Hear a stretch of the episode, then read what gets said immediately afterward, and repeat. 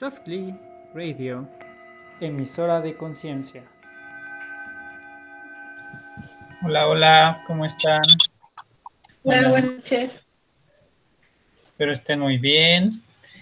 Pues bueno, hoy nos toca hablar de personas histéricas. Ah, me gustaría antes de, comenzar, como preguntarles a ustedes dos chicas, ¿qué, qué identifican como por histeria? ¿Mm? ¿O cómo, cómo visualizan ustedes a las personas histéricas? Mm, bastante nerviosas, bastante alteradas, ¿no? Que reaccionan a veces este, como con ansiedad, ¿no?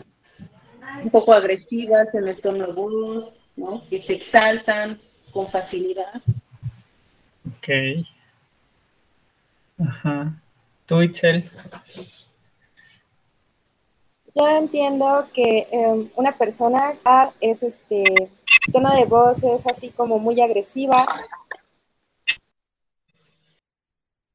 Una persona que quizás no es agredir, pero habla de una manera muy agresiva o este o la forma de pedir las cosas quizás es agresiva a la gente que nos está viendo, quiero, quiero empezar a hablar un poquito acerca de Freud, que Freud fue el que principalmente habló de la histeria.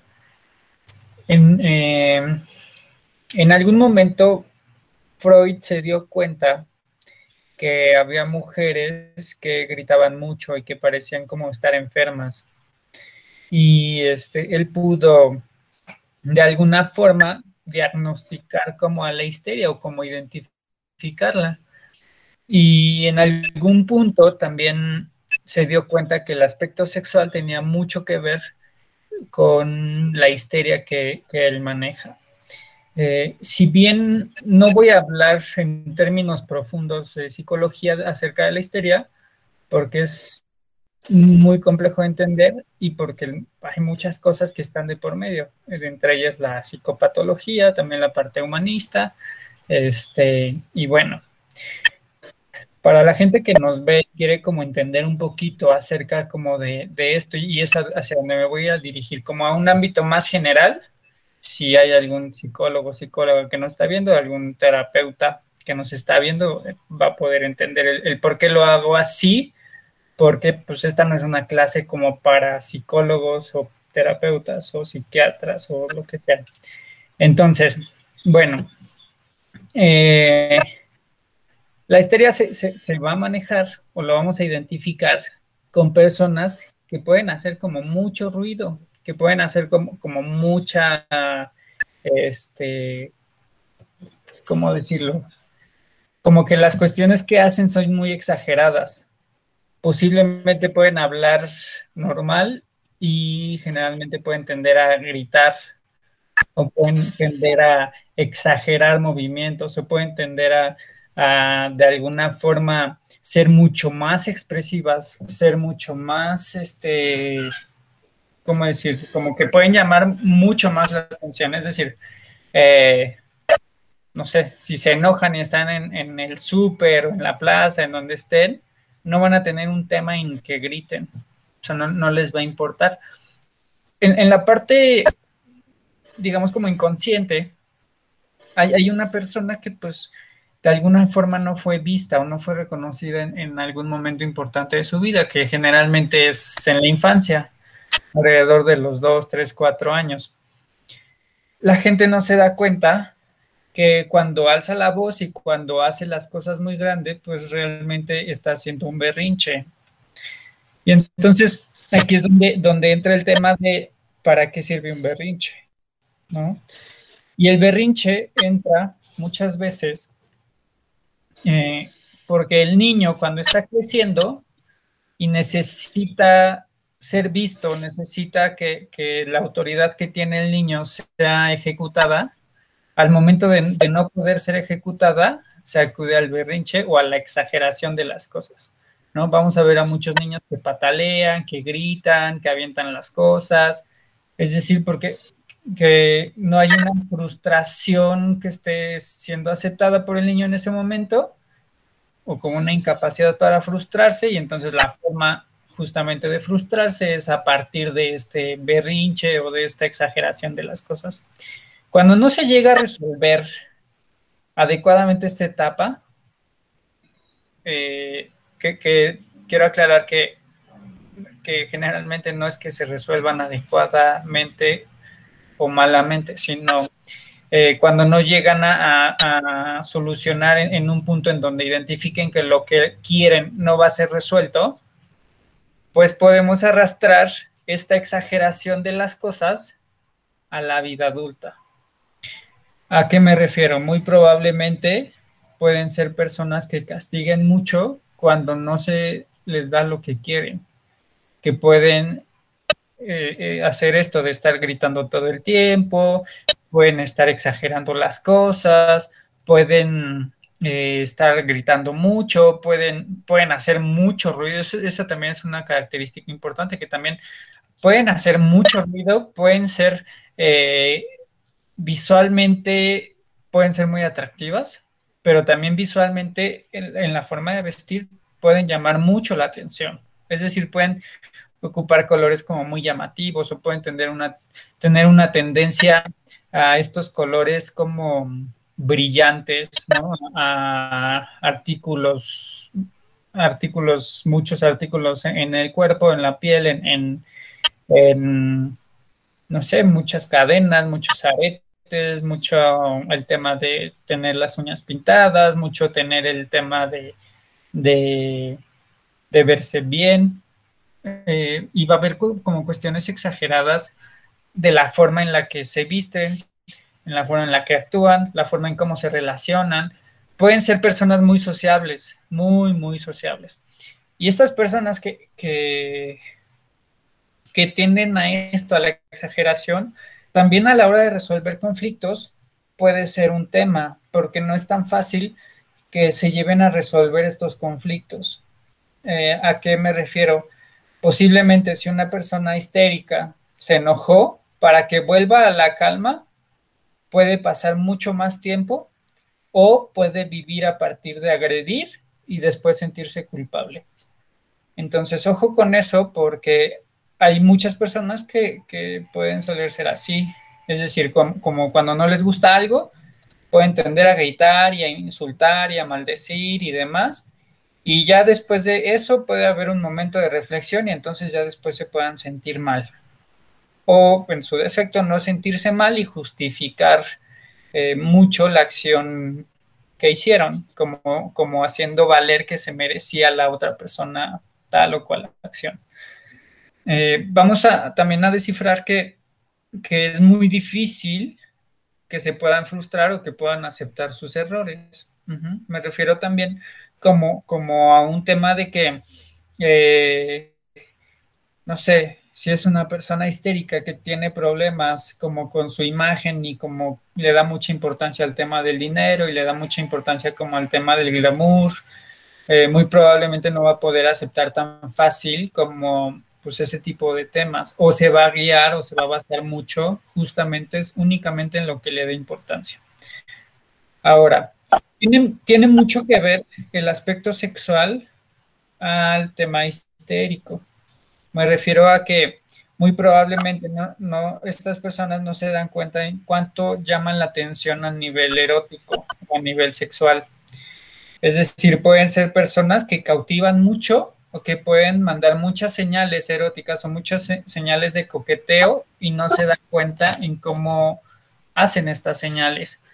Entonces, eh, no sé, en algún momento pueden como ser como súper sociables, súper buena onda, súper cariñosas o súper cariñosos. Este, y en algún punto cuando ya algún hombre les, les, deja como claro que sí les gusta y demás, pueden tender a asustarse o a decir o a evitar o evadir como como la, el hecho de que ellas hayan provocado esto, porque ni siquiera es un tema consciente de, este tipo de personas. Eh, en hombres no se llama histeria como tal, pero hoy no quiero hablar tanto como, como de eso, vamos a suponer que se llama histeria para hombres y mujeres. Ajá. Eh, y pues bueno, hay muchos aspectos que, están de por medio. Uno de ellos es que eh, se va a necesitar como un poco el tacto para, para, este tipo de personas en donde quizá pues no se dan cuenta cuánto pueden agredir a alguien o cuánto pueden destruir, pero sí se pueden dar cuenta como también en el, en el aspecto de cuánto las agreden a ellas o a ellos, ¿no? En cuanto cuánto pueden como tender a sentirse agredidas. Eh, vamos a ver este tipo de personas también como en el hecho de que, no sé, si van y compran algo, no sé, un café, y por alguna razón hubo algún error, pueden hacer como muy grande el tema o como muy grande el, error y no poder salir de eso tan fácilmente. Quiero aclarar que, que con este tema que estoy hablando de histeria, sé que, sé que la gente que conoce el tema puede decir que, estoy metiendo también otras cosas. Sí, sí, o sea, definitivamente estoy metiendo otras características. Sin embargo, estoy hablando de, una persona histérica en como en una mayoría, como en una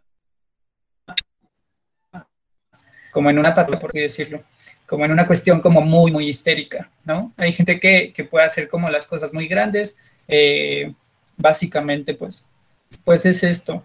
No sé, Orki, si, si tú tienes alguna pregunta que hacerme o si en el público hay alguien que nos quiere hacer una pregunta.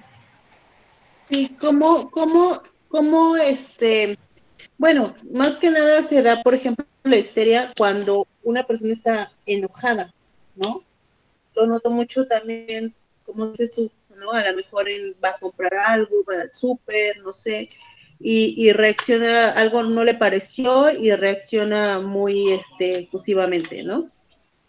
Este, y aparte, o sea, cómo lo, cómo lo, porque viene asociado con el enojo, o el enojo es un detonante para que, para que esta persona resulte muy histérica, ¿no? Digo, lo vemos Aquí en la Ciudad de México lo vemos todo el tiempo, en el metro sobre todo, ¿no? En los transportes públicos, o sea, pero ya, ya son enojos que ya nos traen como la gente ya nos trae de mucho tiempo atrás, ¿no? Y cualquier cosita reacciona súper enojada, o sea. Okay, ahí... muy efectivamente. Entonces, que, o sea, eh, a lo que voy es que el enojo es el detonante para la histeria, o sea, porque el, van junto con pegado, o sea, o... Es, una característica. Porque... O sea, es una característica de la histeria, eh, o sea, eh, retomando el tema del berrinche, ¿no? Eh, una persona, una persona que generalmente puede ser histérica va, va a acudir al enojo como un tema de manipulación. Es decir, no es que el enojo no sea real, sí es real, pero quizá la persona ni siquiera se da cuenta que es la mejor herramienta que tiene para poder manipular el entorno. Es decir, eh, va, van a existir como muchas acciones o como muchas eh, características que tiendan a hacer grandes las cosas. Generalmente es gente que vive en caos, o sea, eh, como que puede, como que pareciera que las cosas no están claras en ningún momento y todo tiene que ser caos. Entonces, inclusive a las personas que estamos alrededor de, ellas, podemos estar cuidando de no generar caos porque se van a enojar, porque van a gritar, porque van a hacer, porque... Y, vamos, o sea, en realidad todos tenemos una parte histérica, ya sea, sí. ya sea como a nivel eh, día a día o en algunos elementos. O sea, hay gente que se vuelve histérica cuando está ligando. ¿no? Que, que, que tienen características más histéricas cuando, cuando le gusta a alguien, que es muy normal. O sea, eh, no quiero hablar de la histeria como si fuera algo malísimo, ¿no? O sea, al final de cuentas es una, es una digamos, como una rama de la personalidad, o como, como, como un aspecto que se vuelve funcional en algunos temas. El problema es justamente cuando lo tomamos eh, como una base para funcionar, ¿no? ojo, hay personas histéricas que no precisamente tienden a enojarse, ¿eh? sino que más bien están como mucho en la risa o como mucho como en, el despapalle, en el desastre y, en una risa muy elevada y en una exageración de, acciones. Pueden actuar muy bien chistes, pueden, pueden eh, dar el chisme como... ¿Mande? Como euforia. Ajá, como con mucha euforia. Eh, también va, va, va, a pasar esto, que, que justamente pueden pasar de emociones eh, de una a otra sin tanto filtro. O sea, pueden estar llorando y de repente pues ya están bien y se ríen, ¿no? Y uno puede decir, pero estabas llorando hace un minuto. O sea, ¿cómo, cómo puedes hacer esa transición? Y, y en realidad, eh, pues es parte de, o sea, y les digo, todos podemos tener como una parte histérica que no nos damos cuenta, o sea, no nos damos cuenta cuánto tendemos a llamar la atención, quizá desde nuestra foto de perfil, quizá desde cómo hablamos, quizá tenemos una forma muy, muy cautivadora de hablar, de envolver a la gente, quizá desde la mirada, quizá desde la pose que usamos siempre, quizá eh, puede, puede haber como una parte... Eh, que, desde nosotros quiera salir. Yo tengo una duda. Eh, ¿qué, diferencia hay entre histeria y neurosis? Entonces, mira, tendría que dar una clase ahí de, psicología, pero es que, es que la neurosis, eh, en realidad, como eh, eh, hay, una parte importante. Bueno, plática, ¿no? Sí, o sea, en realidad es parte, o sea, es que no hay diferencia, o sea, en realidad una persona histérica puede ser neurótica y por eso es histérica, porque hay una neurosis. El tema de la neurosis es que también es funcional eh, y, el tema de la psicosis también, o sea, ¿sabes? Es como, eh, ¿cómo decirlo? Vamos a suponer que hay una, que hay, que hay eh, una normalidad, una neurosis o una psicosis, por así decirlo, ¿no? Eh, y entonces vamos a estar oscilando en estas, pero no es que, no es que esté mal. No, no sé si me escuchan bien, ¿me escuchan bien? Ok, no sé si mi internet es el que está fallando. Yo te escucho bien, solo se está filtrando el sonido de... Pues no sé, es que eso sí, los oigo entrecortados, pero los oigo bien. No sé los demás cómo me... Creo que es el internet de todos. Lo que sí acá en está haciendo mucho aire. Ok, sí, porque me están diciendo que se escucha mal, que me escucho mal. Entonces, no sé si en el en vivo nos puedan dejar un comentario si nos escuchan bien o no, sino para cambiarme de dispositivo. Este, bueno, estábamos con el tema de, la neurosis y la psicosis y eso. Eh, en realidad me gustaría justamente hacer un podcast específicamente de eso, porque explicarlo es un tanto confuso y un, tanto complejo, es decir, debemos saber también otras cosas, como para que quede como muy claro. Aquí el tema es que, de alguna forma, si alguien te dice neurótica, neurótico, eh, quizás se basa como más como en el tema de cómo reaccionas, ¿no? A lo mejor soy muy preocupado, muy preocupada, a lo mejor este, me la vivo en, el nervio, en, la cuestión como de, estar nervioso todo el tiempo y entonces puedo, ser muy aprensiva, muy aprensivo y entonces me van a decir que soy bien neurótica. En realidad, cierta neurosis es funcional, cierta psicosis es funcional, eh, cierta, cierta histeria es funcional. Ajá.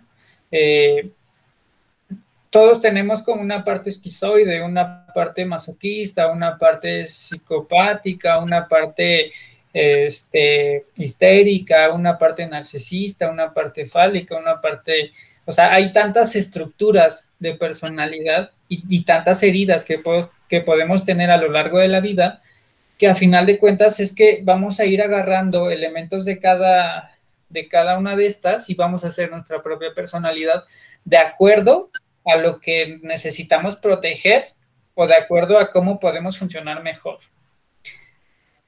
Creo que no hay una personalidad eh, que sea perfecta. Sea, porque a final de cuentas, el que, el que tú ves como pulcro y súper ordenado y súper bien hecho, y quizá tenga ahí temas de control muy elevados. Y eso también puede ser medio psicótico. O sea, eso también puede, o sea, eso también puede llevarte a cierta neurosis. O sea, el tema aquí es que, todo el tiempo estés revisando que sea funcional, que todo el tiempo estés revisando que, que con lo que tienes o con lo que haces vayas modificando de acuerdo a lo que necesitas porque al final de cuentas siempre vamos, vamos, digamos que, formando un caparazón y al mismo tiempo vamos formando como nuevas experiencias que nos van a permitir liberar otras experiencias que no nos sirven o que ya no nos sirven. Por ejemplo, voy a poner el tema de esto de la, de la histeria. Una persona que tiende a exagerar las cosas, que vive en el grito, que vive como en el contar las cosas con mucho énfasis, con mucho detalle, con mucho, eh, no sé, a lo mejor platican mucho y a lo mejor la gente ya ni les quiere poner atención y platican y platican y, como que pueden desgastar mucho como la atención de los demás. Eh, quizá no se dan cuenta de la necesidad de atención que están teniendo sobre los demás. Al mismo tiempo diría que una persona miedosa o retraída quizá no se da cuenta que algo muy personal está defendiendo o está cuidando que, ha asociado o que ha vinculado que es importante defender eso. Entonces, de alguna u otra forma, vamos a sublimar lo que necesitamos o lo que no necesitamos. Entonces, eh, lo que les decía, generalmente la, la, histeria nos va a demostrar un berrinche no resuelto y entonces todo el tiempo esa persona está buscando quien le ponga límites quien le ponga alto, de qué forma, de qué forma eh, llevarse a que alguien les ponga este, este límite, ¿no? Generalmente lo vemos en adolescentes, ¿no? Estos, adolescentes que buscan eh, llevarse acciones o llevarse a situaciones en donde lleguen al límite de muchas cosas como para frenarse, porque están justamente estructurando hasta dónde pueden llegar y hasta dónde pueden llegar con esta autoridad o hasta dónde pueden llegar con, acciones que los pongan quizá en riesgo. Oye, Eric, y por ejemplo, este, hace un ratito cuando iniciaste, em, comentaste de los estudios de Freud, ¿no? Eh, y que posiblemente también era como un tema sexual. Eh, si bien por ahí leí en alguna ocasión que por ahí del siglo XIX, igual, la histeria, era, eh, era como se le diagnosticaba más a las mujeres, ¿no?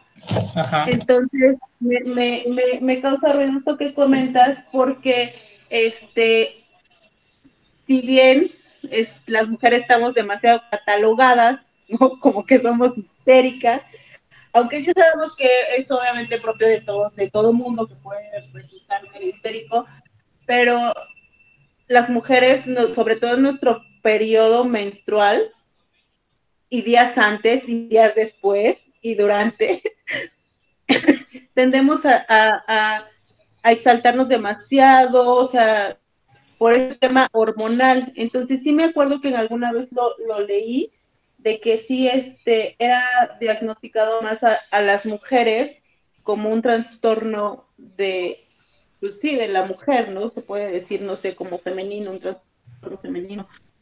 Entonces, en base a esto y a lo que tú comentaste en un principio, o sea, ¿qué es lo que nos puedes decir? Porque, pues sí, la mayoría de las mujeres en nuestro periodo, pues sí, solemos a, veces salir más rápidamente de nuestras casillas y, y hacer de todo, de cualquier cosa, una catástrofe, ¿no?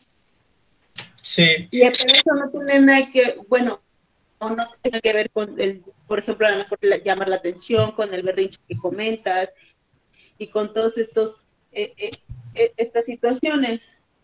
Sí, entiendo. Mira, de alguna forma, la libertad sexual que han tenido las mujeres, eso ha ayudado a que justamente puedan ser más libres. Y sí, con, con, respecto a Freud, él se dio cuenta que la sexualidad era un factor súper importante justamente en la expresión de las mujeres. Entonces, justo como dices, si, si, si hoy en día una mujer quizá antes de su periodo o durante su periodo puede tener más esta esta expresión este, exagerada, va a sentir mucho más, ¿no? Es decir, hay, una cuestión hormonal ahí importante. Es, eso de alguna forma, claro, no, no es que precisamente sea histeria, pero de alguna forma, en términos de, lo, te voy a hablar un poquito en términos de, lo que yo trabajo en, en mi terapia con, con, lo corporal. Muchas veces liberar esta energía por medio de un orgasmo puede ser mucho, muy liberador y se puede regular como, como mucho esta parte hormonal.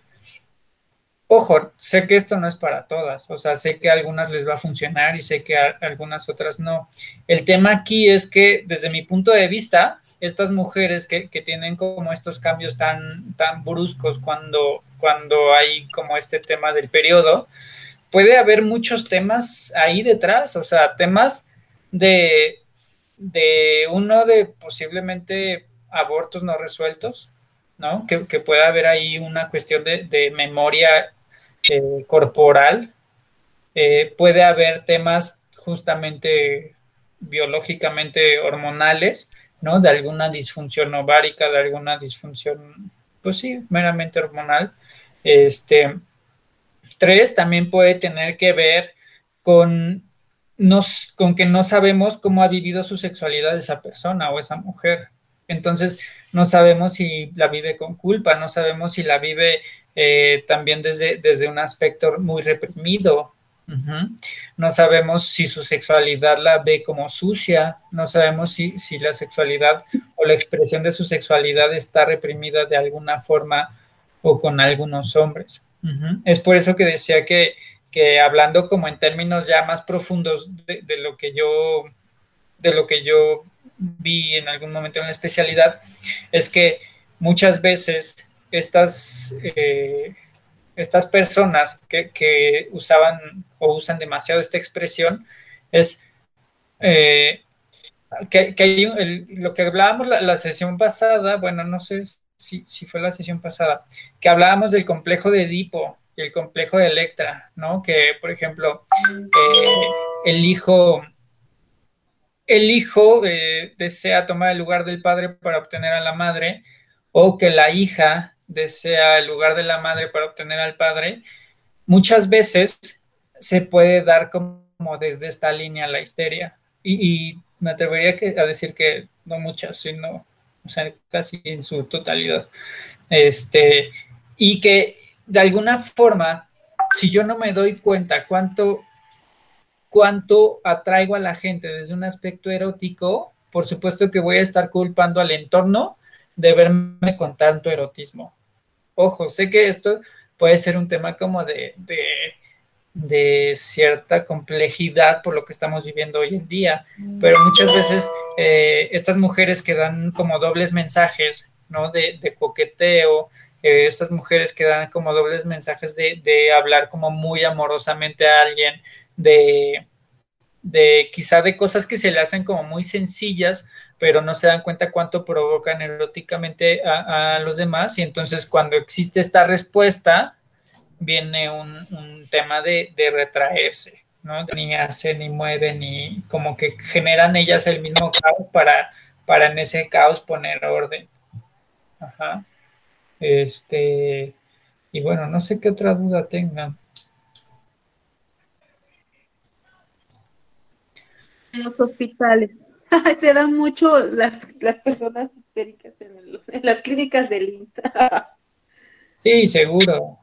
O sea, justo, es que creo que hay una combinación, o sea, creo que, creo que justamente podemos tener ahorita como, como una generación de, de cultura de la histeria, ajá, como, como en el tema de, lo tengo que resolver con prepotencia, lo tengo que resolver desde el grito, ¿no? Y eso, y, la gente que, que, vive así, o sea, que reclama a instituciones, a gente, a servidores públicos, a, que genera como esta, como hacer grandes las cosas, eh, en realidad te das cuenta que pues que hubo un papá o una mamá que no los escucharon y entonces le están diciendo al mundo, quiero que me escuchen y quiero que me vean y quiero ser importante. Porque si no, si no soy importante no existo y si no existo, ¿dónde estoy? ¿No? Y entonces... ¿Mandé? Por ejemplo, bueno, si nos queda claro más o menos la bueno, la personalidad, ¿no? Y las características de una persona histérica. Pero ya en estos tiempos, o sea, si te das cuenta, o sea, el, estrés de toda la, vida cotidiana, ¿no?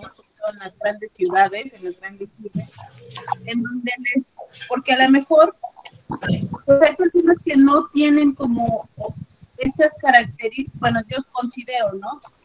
Esas son las características que psicológico, pero ya, si te das cuenta, cada vez, cada vez y cada vez el estrés está como apoderándose demasiado a las personas que llegan a un punto en el que ya, si no, si no tenían esas características, empiezas empiezan a desarrollar ciertos, ciertas conductas no sé, porque las ponen en una situación caótica, ¿no? Estrés, o sea, también como detonante de la histeria, ¿no? Y no precisamente, es que no sé cómo explicarlo, ¿no? De, no sé si necesariamente sea como, como,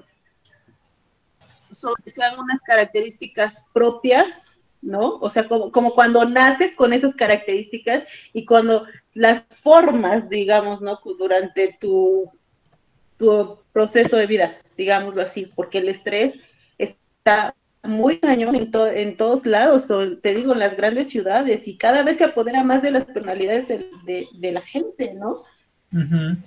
Sí, mira, hay gente que puede nacer con ciertas características, por ejemplo, la gente que hace eh, temas artísticos como de teatro, como de canto, como de danza, como de todo ese tipo de cosas, en donde pueden traer como cierta, esta neurosis, ¿no? Como esta histeria.